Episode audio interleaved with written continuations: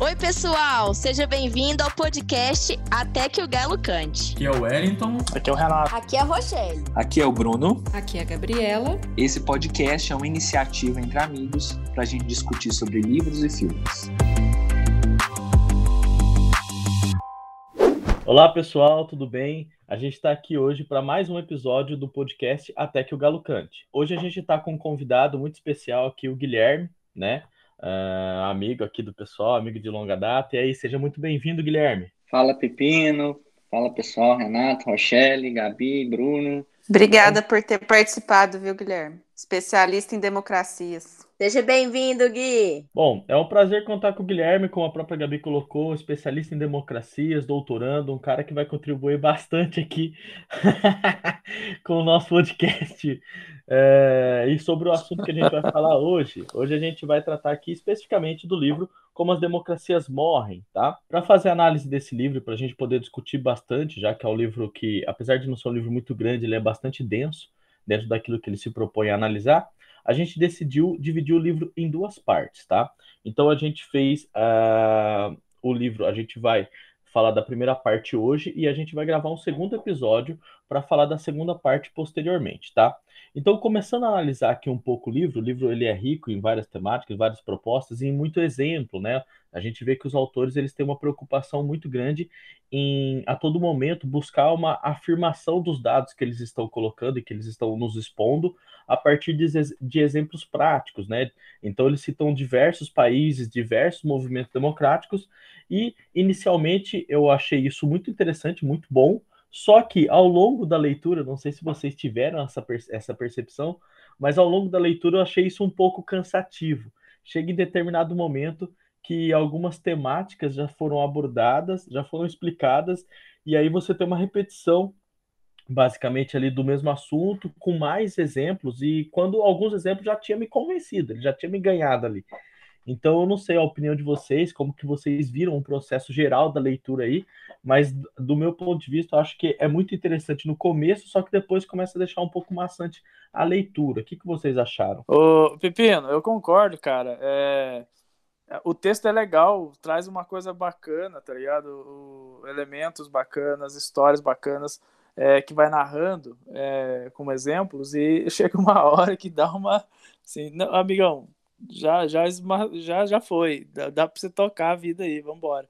E aí só depois quando a gente entra ali no nesse nessa como a gente está analisando duas partes, no finalzinho da primeira parte, né, que a gente vai falar sobre as grades de proteção do sistema, assim, é, que daí ele dá uma mudada de tom, né, traz outros elementos que daí eu já fui curtindo também mais, voltando a curtir o texto, né? Porque tem um pedaço ali no segundo, terceiro ali que dá uma amarrada boa. Não, mas também tem aquela parte bem no comecinho que ele fala dos principais indicadores para ver se um político autoritário, que eu acho que é interessante também melhor essa parte, que ele traz. Essa é a melhor é. parte, daí você começa a colocar seus políticos de estimação no nessa para analisar, é engraçado pra caramba, né? Todos caem dentro dessa todos caem, principalmente os brasileiros, e ele fala de, do, que você pode ter, se você tiver um dos indicadores, você já pode ser considerado autoritário, né? Ele fala mais ou menos isso, não é? Exato, fala isso também. É, e lembrando que o livro, gente, ele fala só sobre os Estados Unidos, né? Essa é a intenção dos autores, ele não fala do Brasil, mas é claro que é inevitável a gente não pensar nisso, né? E a Gabi que falou agora aí, né, de político, políticos de estimação, foi? Renato. Renato, então. A gente tá, tá bem confundindo hoje aqui. É, o Renato comentou, só que assim, gente, não sei vocês, mas é, sei lá, é impossível não pensar em uma pessoa, né? A gente justamente quando começa a discussão, a gente só pensa no Bolsonaro e a gente vai avaliar ele com base naquela tabela lá, né? E incrível, né? É porque ele, Nossa, ele gabarita, todos. né? Nos quatro, nos quatro todos. itens. Né? Encaixa Só todos. Fa é, falar para o pessoal qual que são os quatro itens? Vamos, vamos. É, um, rejeita as regras do jogo democrático. O dois, nega a legitimidade dos oponentes políticos. O três, aceita ou encoraja a violência. E o quatro, está sempre pronto para reduzir as liberdades dos oponentes, incluindo a mídia. É isso, né? E ele dentro, dentro de cada item ele coloca quatro, cinco itens, né? E ele fala que se um governante, né, ou candidato se encaixar em um deles, né, só um, já é para acionar um alarme, né?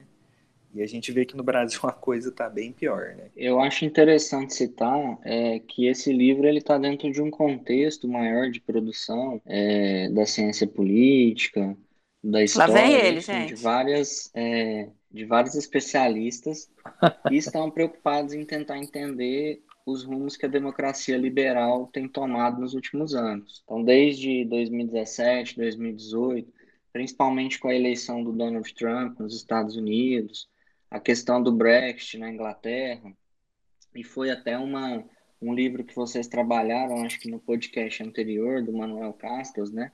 Que ele também está inserido nesse contexto aí de produção e de preocupação com a democracia. A gente tem outros autores também, inclusive aqui no Brasil, é, como a, a própria Lilian Schwartz, né?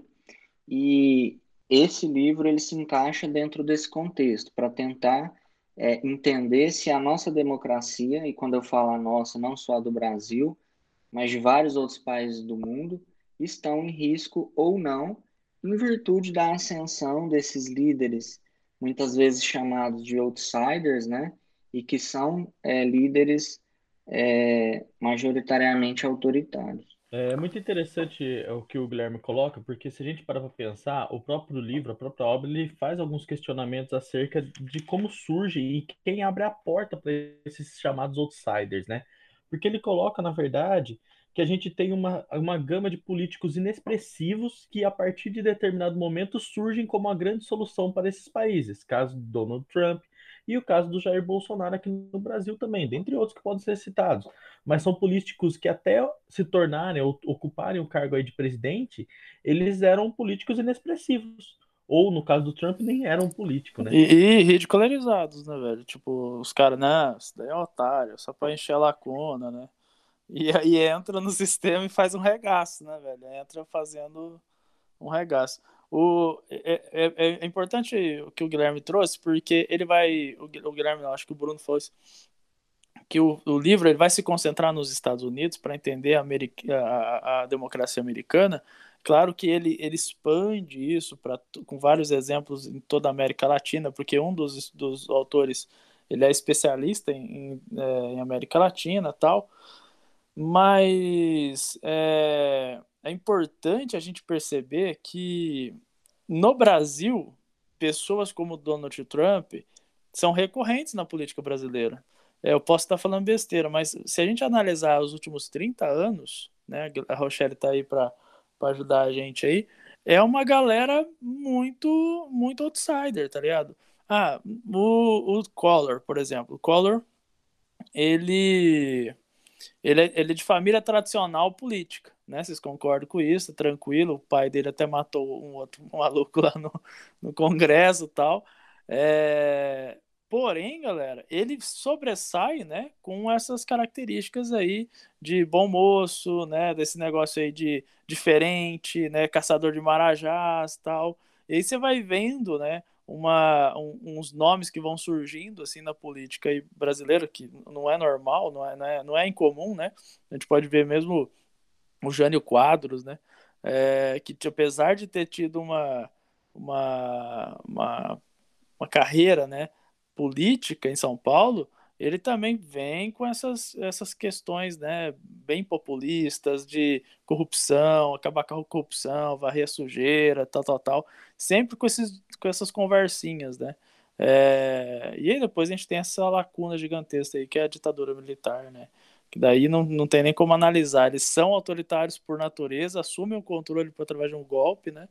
E inclusive é trazido no, no livro, né? É bem de passando assim, é trazido essa questão. Renato, para mim tá aí uma das raízes desse problema, né? Eu acho que um dos problemas que a gente tem na nossa política atual é a questão da transição, né, da ditadura para a democracia, uma transição incompleta, né, uma transição é, conciliada. Então a gente aqui, a gente não aparou as arestas, vamos dizer assim, né? Então foi uma, uma transição muito confusa. E aí essa transição confusa também fez com que a gente tivesse uma dificuldade muito grande de entender qual democracia de fato o Brasil tem, né? E mais do que isso, assim, é, a questão cultural também e educacional entender esse processo político. Então, acho que esse é um outro problema que a gente tem. No Brasil, a gente tem uma cultura né, muito grande de dizer que não gosta de política ou que não, não vai participar da política e que a política é de alguns e sempre de taxar. Isso vai criando uma cultura também de distanciamento. E para mim tem dois problemas fundamentais e que ele explora bem no livro também, que é relacionado né, à questão das instituições. Aqui no Brasil a gente tem um descrédito muito grande com as instituições, né? É, tanto né, com o executivo, legislativo, judiciário. Então a gente precisa retomar esse crédito. E a gente só retoma esse crédito melhorando a qualidade da política. E aí tem o outro problema, que essa, para mim, é a raiz profunda do problema político que a gente vive, e dessa questão de aparecer heróis, salvadores da pátria, que é a organização partidária, né?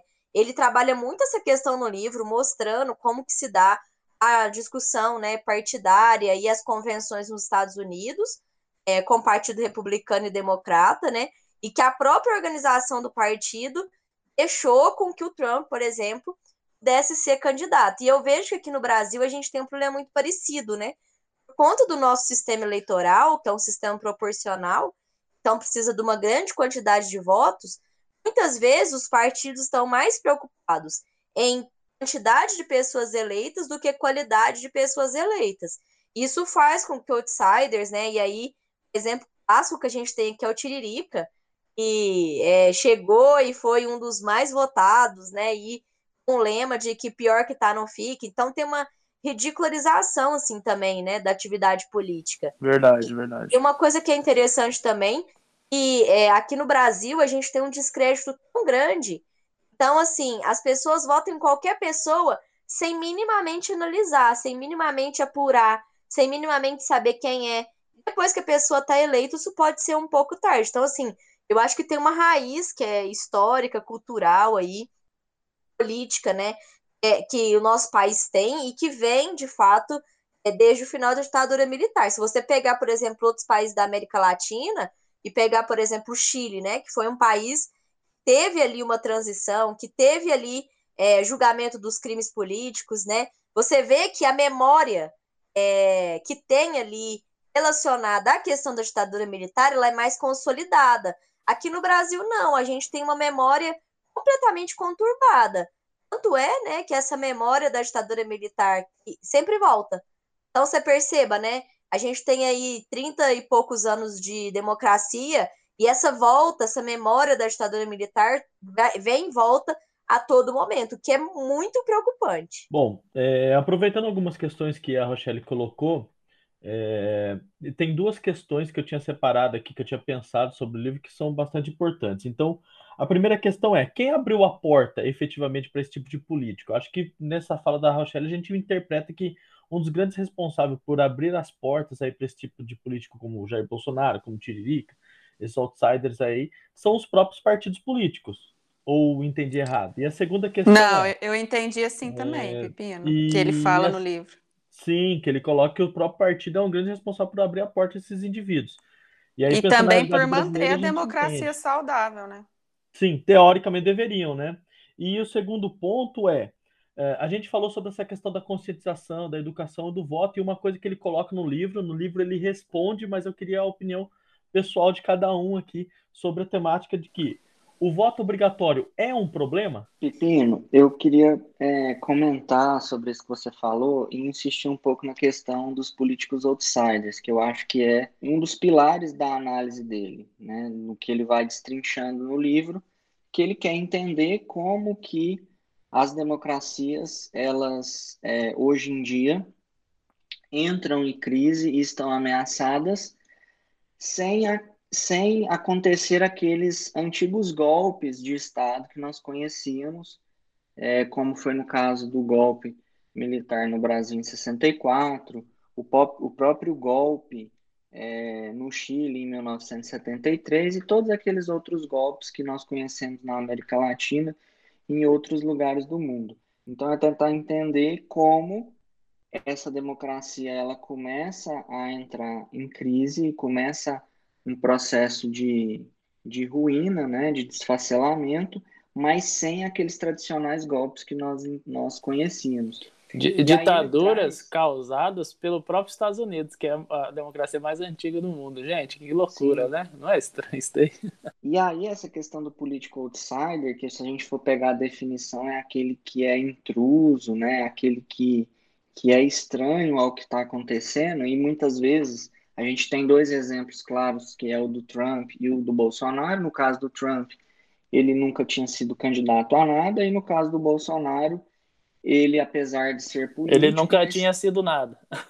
Nunca tinha sido nada de expressivo. Então, isso é o mais que... engraçado, né? Porque ele é um político fisiológico, né? 28 Sim. anos no Congresso. Então, assim, quando eu vejo muitas vezes o Bolsonaro sendo classificado como outsider, eu às vezes me questiono, assim, porque para mim ele é um grande político fisiológico surfou na onda de ser outsider, assim. Não sei o que, que você acha, Gui. Exato, exato. Ele, ele, Outra ele coisa, é Guilherme, que eu queria que você comentasse. Por que, que todo outsider político é da característica do Trump? O Bolsonaro fica com essa impressão. Não tem um bom, algum exemplo de um outsider político que veio e fez alguma, alguma característica boa? Cazuza. Ou, ou...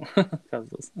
O, o, o, no caso do Bolsonaro, eu entendo ele como outsider no sentido da rápida ascensão política que ele tem. Então, essa rápida ascensão política, e aí a gente pode classificar, por exemplo, também o próprio Jânio Quadros, que o Renato deu exemplo, o próprio Collor também, que tiveram ascensões meteóricas, né, muito rápidas. O Bolsonaro está certo que foi deputado aí por muitas décadas, mas ele foi de deputado a presidente da República em apenas uma eleição né? Então, é, a, a, caracterização desses outsiders é muito isso, é a ascensão meteórica deles. Eles saem de um lugar, de um espaço e conseguem ascender muito rápido a outro que é maior do que aqueles que eles estavam, né? E aí, o cerne da questão é o seguinte, do, e, e do livro, né, da análise do livro, que é que esses outsiders eles conseguem começar o processo de, de desfacelamento da democracia utilizando as próprias regras da democracia, que no caso da democracia liberal são as eleições. E aí a gente tem o que a Rochelle falou, a chancela dos partidos políticos, né, que deixam que, e que fazem com que esses outsiders ascendam ao poder.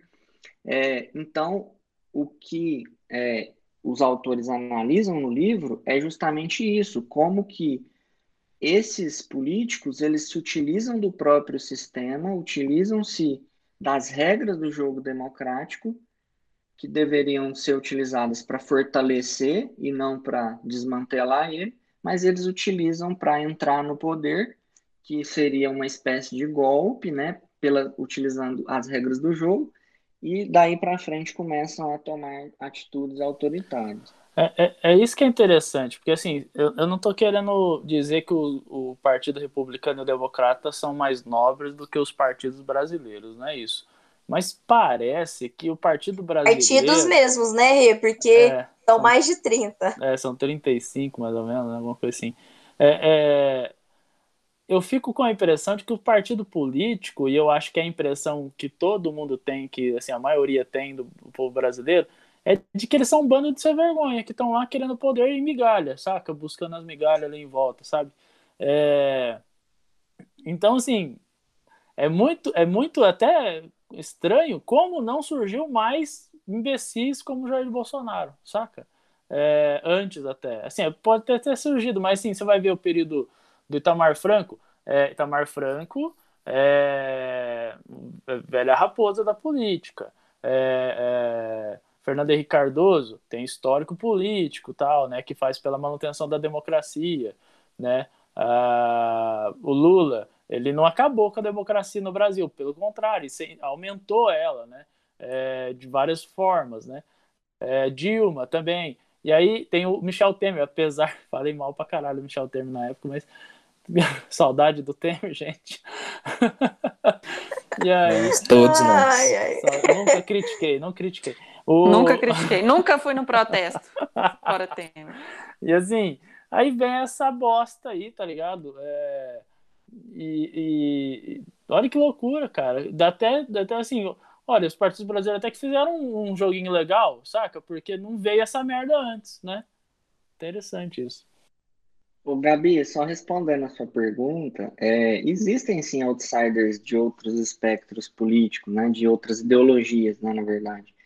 Um caso para mim muito, muito claro é o Hugo Chávez na Venezuela, né, que ascende ao poder também por vias democráticas de forma muito rápida e estando no poder, ele utiliza-se das regras do jogo, subvertendo elas para permanecer no poder. Então, ele vai aprovando é, emendas à Constituição venezuelana para que ele pudesse se suceder no poder de forma é, in, é, ininterrupta, né? de forma é, ilimitada. Sem, Não é sem ele ter... que muda a regra lá para juízes no Supremo Tribunal? Sim, também. Foi, também. É, né? 11 ele conseguiu indicar, né? Coisa assim. É ter maioria no, na, na Sim, eles vão, eles, esses outsiders, eles vão, uma vez no, no, poder, eles vão aparelhando as instituições e os próprios poderes instituídos, né? Executivo, legislativo, judiciário, para poder permanecer indefinidamente no poder. Mas a Gabi perguntou se tinha um bom. Você só citou bosta aí. É, é. Eu perguntei se tinha um bom, ele, ele citou o Hugo Chaves, credo. Outsiders nunca são bons. ah, então eu acho que então é intrínseco que ele. É, tá bom. Era isso que eu queria saber. Aquele, aquele que ele citou, que, fa... que é... foi o aviador lá que atravessou o Atlântico lá tal. Como é que é o nome dele? Que ele é americano. Que, ah, inclusive, o filho dele é sequestrado e acaba morrendo. É... Que ele ganha, né? Ele ganha? Ele não. ganha a eleição, não é? Não? Não, ele acabou não ganhando. Mas, eu esqueci o nome, mas o ele é uma figura pública que todo mundo curtia, assim, uma coisa boa, né? Um, um arauto, assim, né? Um cavaleiro branco, assim, né? E acabou que não não venceu as, as eleições americanas por conta dessas defesas do partido, né? Que o partido são os guardiões, os bastiões, ele cita muito nessa palavra, os bastiões da, da democracia, né? Gente, eu queria provocar vocês a uma reflexão aqui também, né? A gente tem percebido que essa questão dos outsiders, né, pessoas que não são assim, que não atuam na política e que de repente candidatam, isso tem expandido cada vez mais assim no Brasil, né? Então a gente percebe que isso também tem aparecido bastante nos governos estaduais é, e bastante assim nos governos municipais, principalmente nessa última eleição agora de 2020, a gente percebeu assim é, o aumento, né, de pessoas outsiders assim na política pessoas que vêm de outros segmentos. Então, eu queria, assim, que a gente Os pudesse né, refletir. Né, é, youtuber, empresários, enfim, pessoas que não têm o mínimo domínio de gestão Ator pública. pornô. É, vários aí, né? Tem vários. Mas eu queria que a gente refletisse um Ator pouco. Assim, pornô. É, qual que é. Ator qual que é pornô. o. Que é Lembrando o meme. É o meme da época da eleição. É, eu não, não conheço. Tô desatualizado de ah, memes. é, não conheço. Mas assim, eu queria que a gente refletisse um pouco sobre isso, assim, né? É, principalmente na questão de quais seriam os caminhos para se reverter essa onda é, política que a gente está vivendo. Eu acho que você tem a resposta, né, Ronru? Você sabe dela mais que qualquer um aqui, né? Acho que um dos caminhos é a educação política, certamente. É, tá aí a Gabi agora no Politize, né?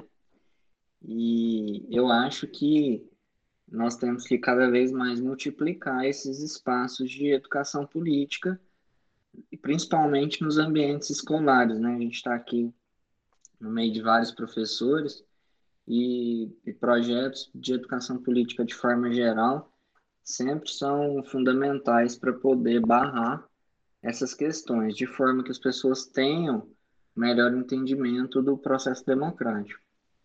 Deixa, deixa eu fazer uma pergunta aqui. Eu sei que a Rô já colocou uma coisa bem provocativa, mas o Wellington, Guilherme, né, Bruno, que deu aula, Rô, que deu aula, vocês conseguem ver os seus alunos é, como. Eu dei aula também, aula da vida. Ó. é, vocês conseguem ver seus alunos como no futuro, assim, como, como cidadãos melhores? Eu tenho a impressão que sim. É, diferente do que estão agora, eu tenho a impressão que sim. Uma, assim, um grupo bastante assim, generoso, é, de alunos meus assim tem uma, uma característica humanista e crítica, é, inteligente, assim, é, para. Eu ia falar isso, né? Eles têm muito mais relação com causas, né? Então você é. vê que eles têm muito mais engajamento com causas, assim. E eu acho isso muito interessante. Eu acredito muito nessa geração, assim. Eu tenho percebido que tem vindo uma geração de 15, 16 anos muito mais politizada, muito mais envolvida.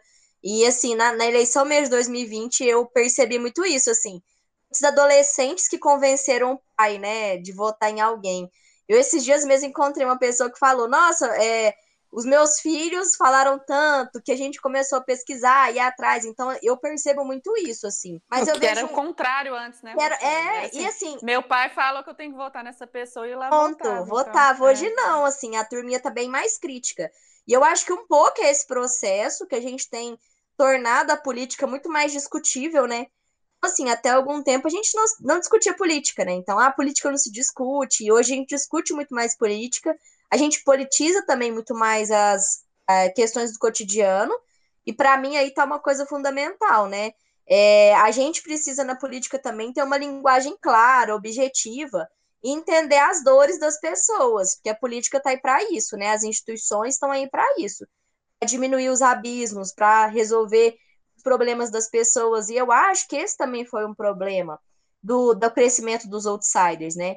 A gente teve um período é, muito ruim, né? De corrupção, é, de entre outras decisões, e isso vai levando um descrédito assim da política. Então, qualquer coisa que apareça que seja diferente daquilo a gente não, não estava gostando serve. E aí esse é um grande problema, né? Porque nem sempre esse qualquer coisa que apareça serve, resolve também o problema das pessoas. Vocês têm a, a, a impressão também de que a, o número de pessoas que vão se, é, se reelegeram, não, desculpa, é, se elegeram ah, nos últimos anos, eles são é, a maioria tem um tipo de notoriedade na mídia, ou apareceu nos YouTube da vida, ou apareceu em algum tipo de polêmica é, envolvendo aí e tal.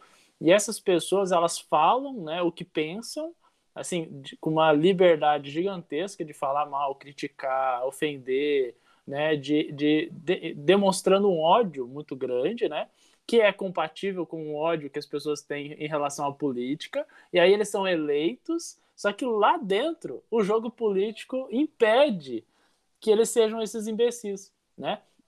Veja, por exemplo, o, o, o Kim Kataguiri lá. Ele fazia, ainda faz uns vídeos idiota aí, dele mesmo lacrando, até hoje, né? Ele faz umas coisinhas assim, mas não tem o impacto que tinha antes dele ser político, saca? Por quê? Porque lá dentro, quando ele fala de alguém, né, de algum da instituição política, ele se ofende agora porque ele faz parte daquele processo, né? E ele vai ser julgado por isso se ele abrir a boca e falar merda lá, saca?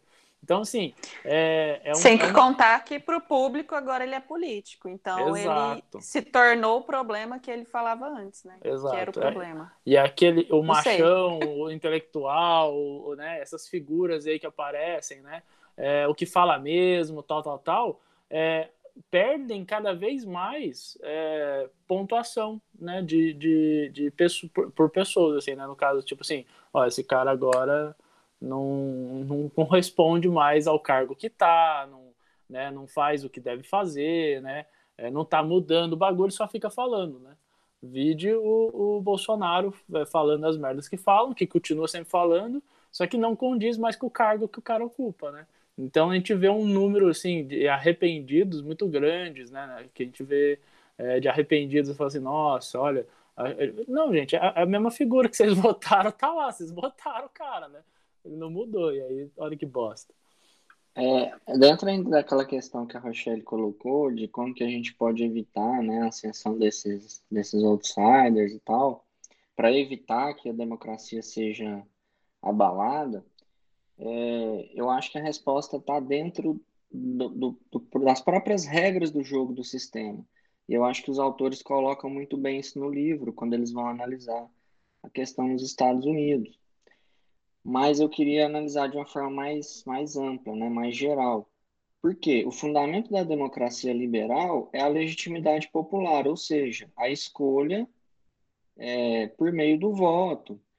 E a própria limitação também do, dos poderes que essa democracia liberal impõe. Então, eu acho que também uma das respostas é justamente fortalecer essa limitação de poder, né, para que esses outsiders não, não ascendam. É, talvez um dos das formas seja é, é a regra da, da barreira partidária, para que partidos, quando não atinjam determinada votação, é, não possam. É, tem, tem que deixar de existir, né? não possam existir. É, e a própria escolha também, muitas vezes, das pessoas na hora de votar, né? essa tomada de consciência na hora de votar e escolher. Que eu acho que é, é muito difícil, mas cada vez mais, e aí a nova geração também está trazendo mais essa questão de um olhar crítico para escolher os seus representantes, né?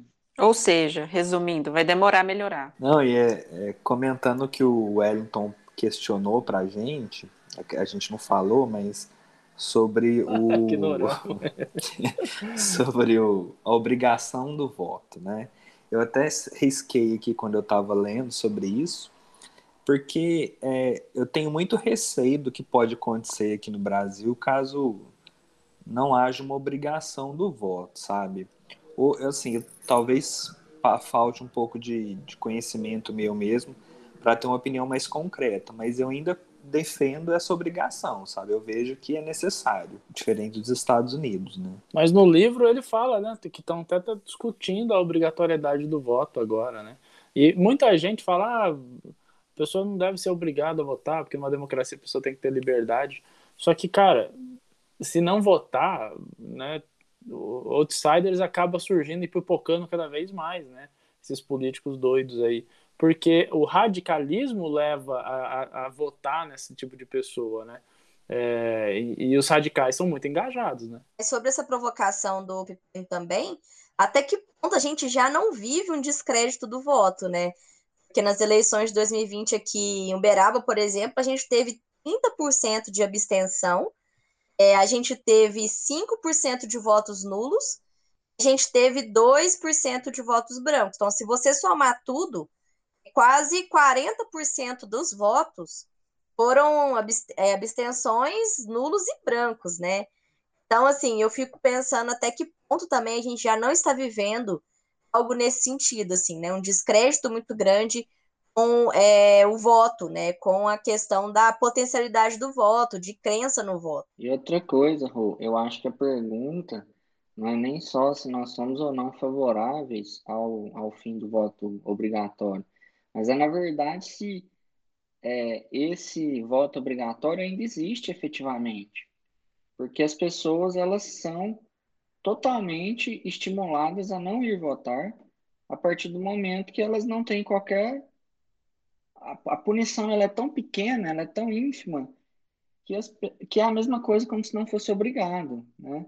Então você paga lá uma multa de três reais, ou ainda tem um prazo de 45 dias no primeiro turno, mais 45 dias no segundo turno para poder justificar antes de pagar a multa. Né? Verdade, verdade. Então, talvez esse voto obrigatório ele seja uma mera fantasia hoje em dia. Na verdade, eu, eu acredito que ele nem exista. E Guilherme, você acha que facilitando o acesso ao voto, por exemplo, seja uma solução?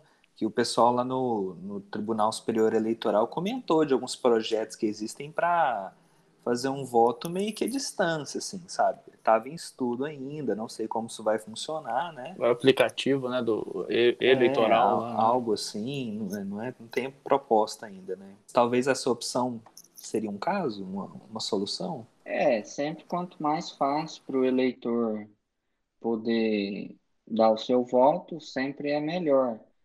É, mas a gente tem que ter sempre também a questão da segurança em torno do voto, né? Porque o voto, ele, a gente não pode esquecer que ele é em secreto e inviolável, né? Ninguém pode saber do seu voto.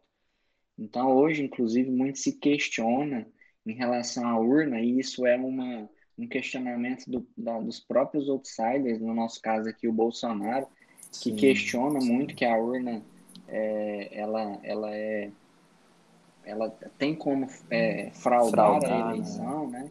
Então, é, quando a gente tem às vezes um acesso maior à questão do voto, e ao mesmo tempo ele tem que também ser seguro para a gente não ter esse, esse tipo de, de questionamento e de dúvida, né? Porque senão depois o eleito fica fragilizado. Sim, eu acho que o Brasil ainda precisa amadurecer mais o voto antes de também, por exemplo, votar por, por aplicativo. Eu acho que a gente ainda tem aqui nos, a compra de votos, né? Então, vamos supor que a pessoa ficaria ali ao lado, vendo quem que você está votando.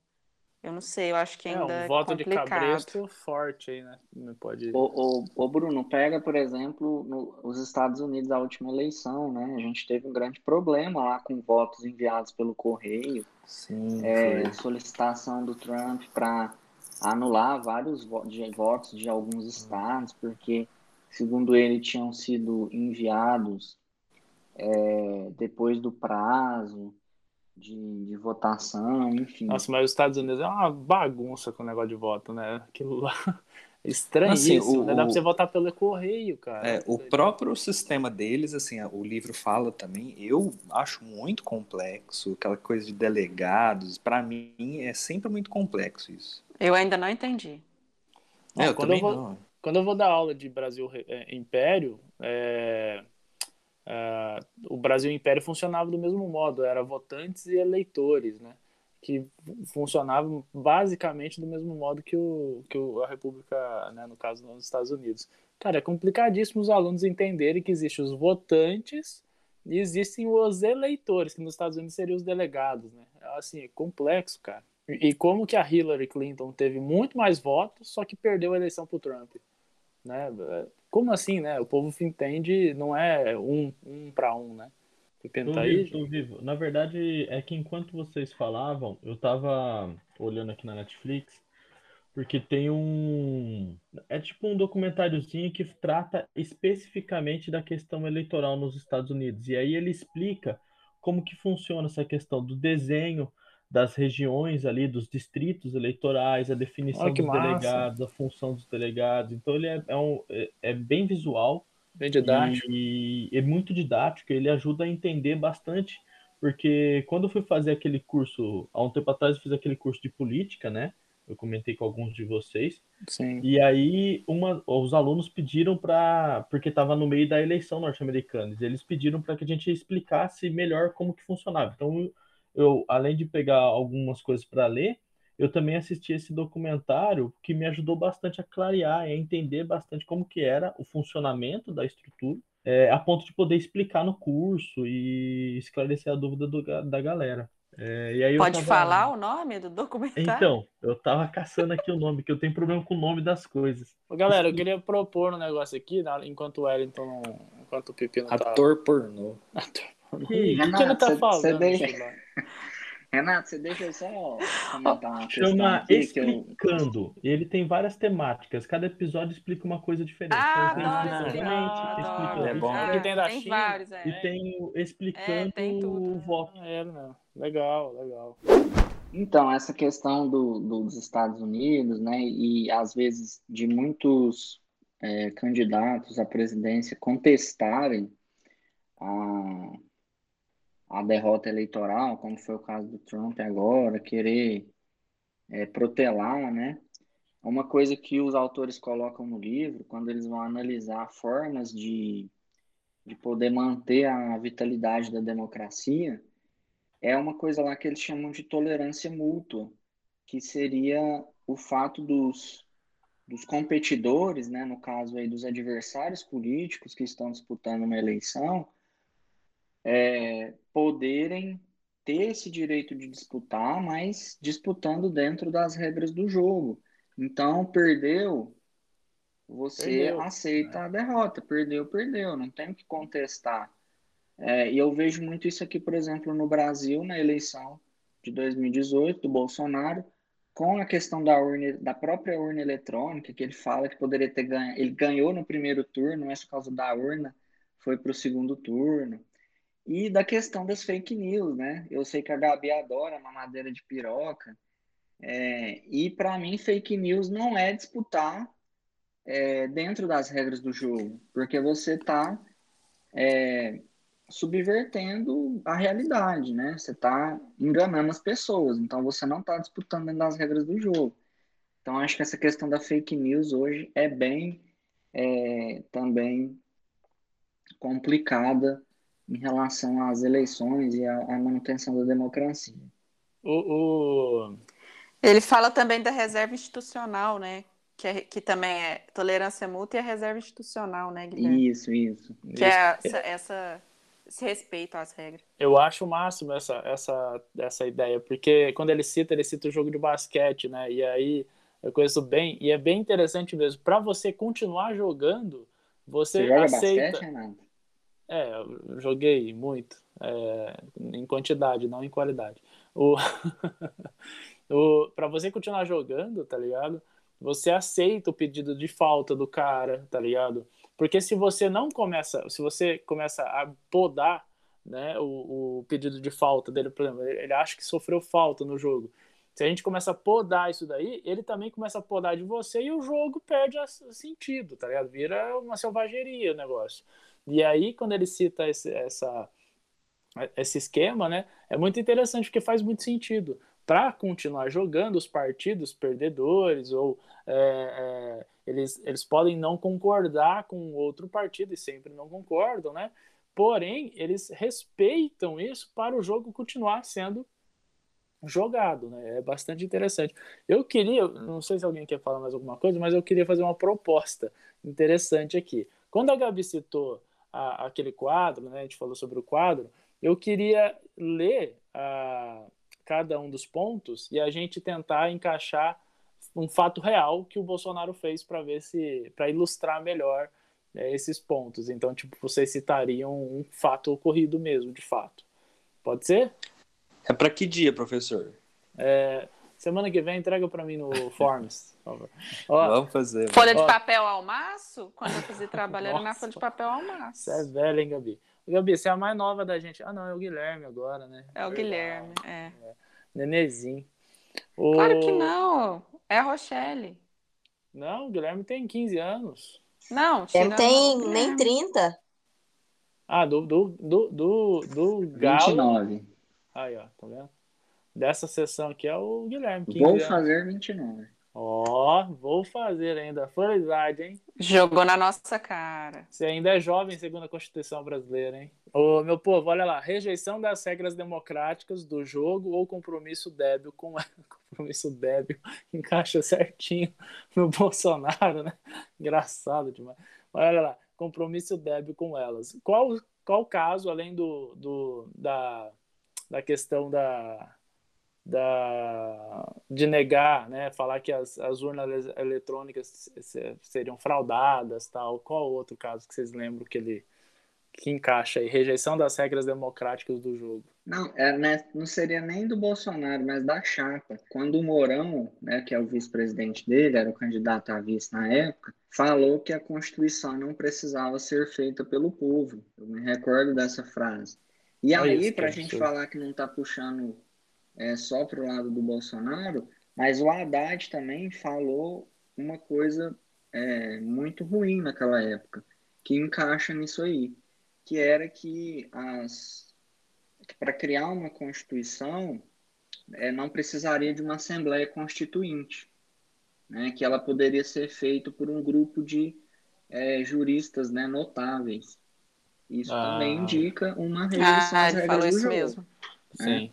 Quem mais? Alunos, vamos participar, por favor. Eu não lembro de forma, eu não lembro de forma clara, mas eu acho. ah, então, a questão é, como foi em 2018, já tem um tempo, às vezes ele pode ter falado isso depois, mas essa sugestão de mudar a Constituição. Eu lembro que teve uma discussão sobre colocar mais é, ministros no STF, só que eu não lembro se foi antes ou depois da eleição, sabe?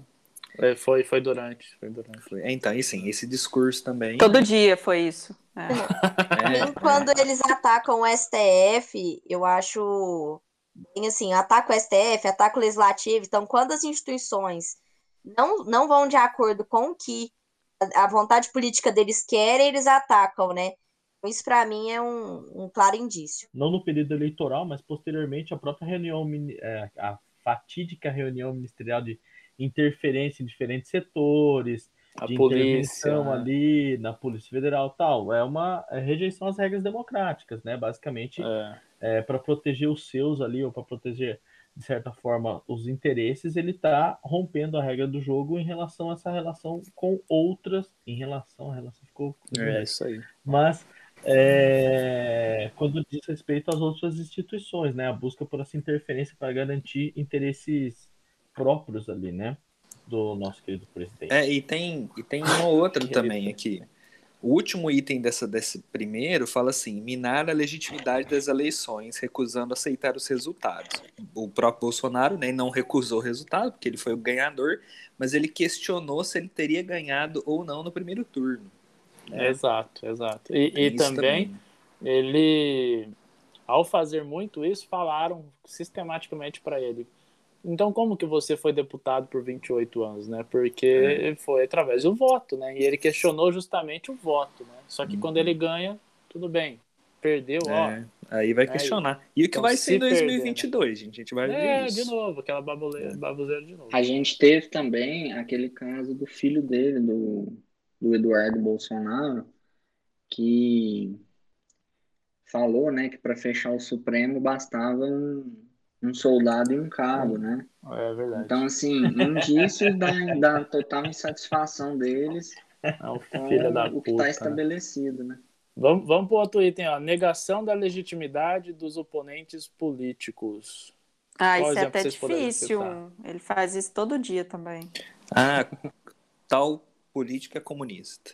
Ah, o, o Lula tá preso, lembra? Isso é quando quando estava ainda na disputa, ainda o Lula era é, um, um, oponente ainda, poderia ser como oponente, né, tratado como oponente, falava, descascava a ideia dele, né? Ah, tá sendo julgado, tá sendo investigado, né? Tá sendo um monte de coisa aí. É, e depois ele foi preso lá em Curitiba, então teve todo esse esse item aí, fora essa baboseira aí do, do comunista, como se ser comunista oh, é, um impeditivo do, do, para ser é, candidato. Durante a campanha teve uma clássica. Eu não sei se vocês lembram que ele foi no Acre e pegou uma arma e ah. jogou para cima e falou que vamos fuzilar a petralhada, né? Exato. E isso é um também um exemplo uhum. clássico. Ah, as destruições da placa da Marielle Franco também, por aquele deputado que agora foi preso. É, é uma negação total aos oponentes. Né? É, ó, um dos itens está aqui, ó, descrevem seus rivais como subversivos ou opostos à ordem constitucional, que, que casa muito com o que você falou, né, Guilherme? Vamos metralhar essa petralhada toda, né, de como se eles fossem os inimigos da Constituição, da democracia, do povo, né?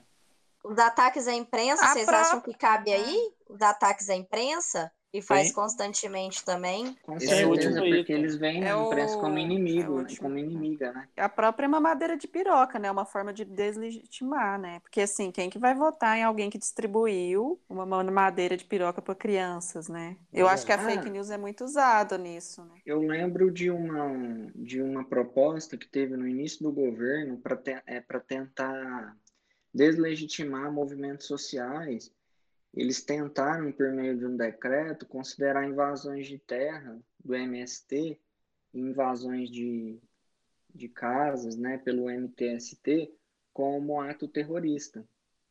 Ah, e isso sim, também é uma forma de deslegitimar os oponentes. Inclusive, vocês viram hoje lá, né, que o Guilherme Boulos foi convocado a prestar depoimento no Polícia Federal Está sendo é... enquadrado na Lei de Segurança Nacional. Justamente por ter falado Nossa, do Bolsonaro. Filha da puta. E isso é uma forma clássica desse processo de.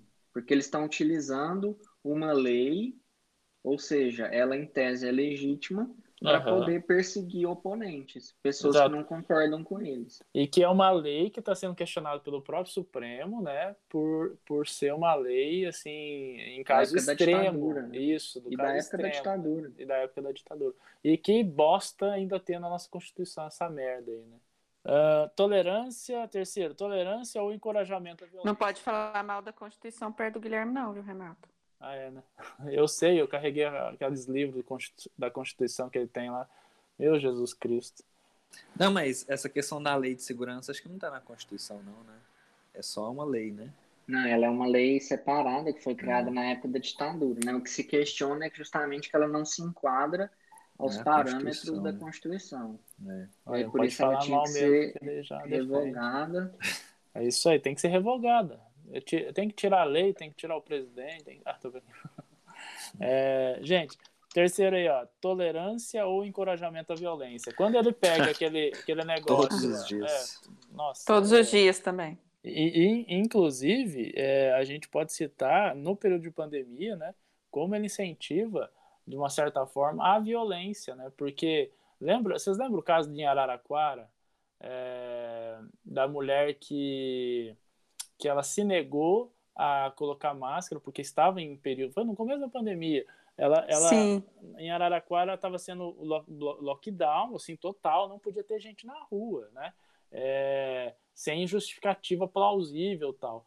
Essa senhora estava lá sem máscara, andando de boa pela cidade, tranquila, e a polícia, a polícia é, civil, não, não, a polícia municipal foi lá atuar ela, né, a, autuar ela é, pelo comportamento dela tal, e, e o, comportamento, o comportamento dela foi violento, óbvio, foi totalmente incentivado pelo presidente, de, né, em vários discursos, né, falando que não era para aceitar, né, que a, a liberdade deles fossem tiradas. Liberdade né? de ir e vir. É, ir e vir, não posso fazer isso. Então, o cara, o cara incentivou, de certo modo, um monte de comportamentos horríveis, nocivos, né? É, a, a só só acrescentando uma coisa aí na sua fala, ela não estava andando de boa e tal. Provavelmente ela saiu para descumprir a regra para ver o que, que ia acontecer com ela. Eu acredito muito nisso, né? Tipo, não, é, eu vou ir certeza. contra a regra, é, é, porque o presidente tava... falou que eu não devo. É, ela não estava andando de boa, ela queria. É isso mesmo, é isso mesmo. Ela estava sentada no banco de praça sozinha. Quem que sai pra dar um rolê no meio do lockdown? Provavelmente nunca Vou foi numa praça e aí decidiu ir. É, nunca foi numa praça, decidiu ir. É. Eu queria lembrar nessa, nesse terceiro item que você citou de um episódio fatídico que a gente teve nas eleições de 2018, que foi a facada, né? E assim, por mais que ela não Verdade. tenha sido, e por mais que ela seja é, é, questionada, enfim, mas por mais que ela não tenha sido um ato é, político, mas as pessoas, muitas pessoas do outro lado, aplaudiram, né? É Queriam que o cara tivesse acertado. E muitas vezes também o fato de questionar se aconteceu ou não, se não foi encomendado por ele mesmo para poder sair por cima, né? Todos esses fatos acabam também sendo uma forma de violência política, né? E tá contribuindo tá para aumentar a violência também. Exato. É que é e muito complexo. A gente não pode né? querer é, combater a forma como o Bolsonaro age, agindo da mesma forma que ele. Né? Então, ó, o quarto é propensão a é, restringir liberdades civis do, de oponentes, inclusive a mídia. Gente, todo dia também, né? Fora todo dia também. Deslegitimando a, deslegitimando a mídia constantemente, todo santo dia ele fazia isso, até, até fez aquela palhaçada lá de levar o humorista entregar banana para os jornalistas, né? É, tem também é, o jeito arrogante, violento e truculento que ele tratava os jornalistas de outros, de outros jornais, né? Folha, Folha de São Paulo, Estado de São Paulo, essas coisas assim, o jeito que ele tratava. Fora isso, tem a, a, é, o caso que a gente acabou de citar, usar essa lei absurda de lei de segurança, né? Para prender pessoas que falem mal, que falem dele, né? Então, é, tem esses itens aqui também para ser discutido não seria só o Bolsonaro, mas já existiu o caso do próprio Supremo é, censurar sites, tomar decisão censurando sites, porque estavam falando mal né, da, da corte. O, a verdade é que todos os lados estão usando isso, por isso que a democracia está em risco, né? É uma coisa que o autor fala no livro, né? A polarização ela acaba só prejudicando a democracia, ela não ajuda em nada. Eu acho que tem duas coisas, então. Acho que tem algumas coisas que vão ficar para a segunda parte. Eu acho que na segunda parte a gente tem que debater ainda é, se a eleição do Biden é, é um sinal de que as democracias estão voltando para o eixo, de certa forma, ou que existe assim uma preocupação seja. em buscar um, um, reforço ali democrático. Eu acho que é uma questão que a gente pode debater ainda mais para frente. Uh, na segunda parte, a gente ainda pode falar sobre essa questão da polarização, porque eu vi uma entrevista bastante interessante é, essa semana com o Guilherme Boulos falando que a polarização existe algum, não é esse bicho de sete cabeças, que a polarização em, em certa medida ela é necessária, ela é, é benéfica em alguns aspectos. Então, uh, talvez a gente possa debater realmente, porque antes a gente disse sobre como que a política está em mais evidência, as pessoas estão se preocupando, tal. E querendo ou não, eu acho que de certa forma isso é fruto dessa polarização. Acho que a polarização impulsiona de certa forma, uma discussão mais apaixonada, por mais que isso seja negativo do ponto de vista de desenvolvimento político, é, ela pode ser positiva quando ela é revertida para uma discussão e para um debate mais sadio. Então, a polarização, de certa forma, faz com que as paixões se acendam e a política passe a ser mais debatida. Esse acho que é um ponto que a gente ainda pode trabalhar. Mas, para finalizar, o de hoje, né? A gente já vai falando que a gente vai falar no próximo, para deixar o pessoal empolgado aí para ouvir o nosso próximo episódio. Mas, para a gente fechar no episódio de hoje, muito se falou, a gente falou bastante do governo Jair Bolsonaro, porque a gente entende que o governo uh, se encaixa nos moldes é, em que os autores colocam aqui no livro Como as Democracias Morrem, e que ele está encaixando ali na tabela. Por isso que a gente fez essa pequena brincadeira proposta pelo Renato, de encaixar as atitudes do presidente uh, dentro da régua, né, dentro dali da tabela que foi proposta pelo autor do livro, dentro daquilo que se demonstra, demonstra ser um comportamento de risco, né? E aí a gente passa a entender. O Jair Bolsonaro, ele é a causa dessa problemática de polarização e de crise democrática, ou ele é apenas um efeito, ou mais um efeito desse processo? Talvez seria Jair, ou seria poderia ter outros Jairs Bolsonaros que ocupariam esse, essa posição porque era um problema sistemático ou simplesmente é ele que causa todo esse efeito de crise democrática no Brasil hoje? Eu acho que ele é um dos efeitos. Concordo, acho que é um dos efeitos também. É, apesar de ele ser o chorume do Congresso, assim, tá ligado? Ele e ser ele o, o, o candidato, né, que foi escolhido para ser presidente do Brasil, eu acho que ele é um efeito, um efeito dessa descrença, né, desses, desses esquemas de corrupção que veio, vem diminuindo cada vez mais os partidos políticos, né, desde o do, do Petrolão, desde do, do, do, do mensalão do, do Tucano, mensalão do PT, é, o, o, esquema da Lava Jato, né, tudo isso vem jogando lá na latrina mesmo, assim, o impeachment da Dilma, vem jogando na latrina, assim, né, a, a classe política, né, e, e, e, é tão, por isso é tão difícil de falar de política, conversar de uma forma madura com as pessoas, porque é muito motivação para falar, ó, oh, os caras são uma bosta, velho. É muito, muito exemplo, assim, né? É, e eu, eu, como o Disco Renato falou, eu acho que é um conjunto de coisas, né? O Bolsonaro, ele acaba aprofundando isso, e o Brasil, de certa forma, ele vive ainda essa situação da democracia estar em risco, né? Está em crise, é, mas, ao mesmo tempo, eu reflito que, como a Rochelle falou lá atrás, dos partidos poderem ser culpados, que não só também é o partido que abrigou ele para ser candidato, né? Que é, hoje ele nem está mais no partido. Até porque esses outsiders não têm compromisso com as instituições, muito menos com os partidos políticos. Mas também os partidos que se opõem a tudo que ele, que ele faz, né? que acabaram também de uma certa, de uma forma ou de outra, contribuindo para que ele ascendesse. Concordo, eu acho que é bem nesse Verdade. sentido mesmo. Eu acho que tudo isso levou, né? Então, é uma consequência aí, e tomara que a gente encontre outras saídas, né? Eu, eu acho que esse que é o barato assim da política, sempre tem várias saídas para situações que a gente tem, para as realidades, né? Então, assim, a gente tem muita coisa a vencer eu espero que a gente continue nesse espírito democrata sempre. Bom, pessoal, então, como a gente pôde ver, o livro ele é bastante rico, a gente está buscando fazer várias interações e aproximações aqui com a realidade política é, em que vivemos, por mais que o livro sempre é, esteja se focando ali na análise dos Estados Unidos, eu acho que a apropriação das ideias, dos ideais e das, dos questionamentos colocados são importantes a partir do momento que a gente dá um sentido dentro da nossa realidade. Por isso a gente buscou nesse episódio uh, analisar mais do que as propostas e, e, questionamentos do livro, a gente buscou também trazer ele para a nossa realidade, para a realidade brasileira, tá? Uh, no próximo episódio, a gente dá sequência a essa discussão, a gente continua debatendo uh, esse livro com alguns questionamentos ainda bastante significativos, bastante importantes, tá?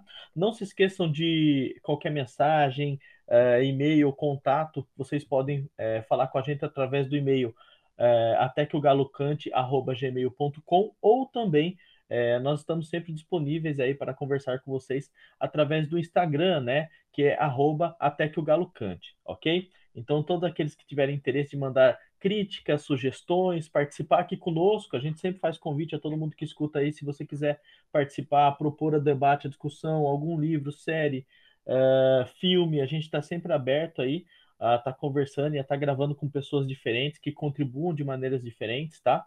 Então agradeço aqui a todos vocês que estão ouvindo o episódio e Nossa, tchau, tchau, fala pessoal. tão bonito. Muito.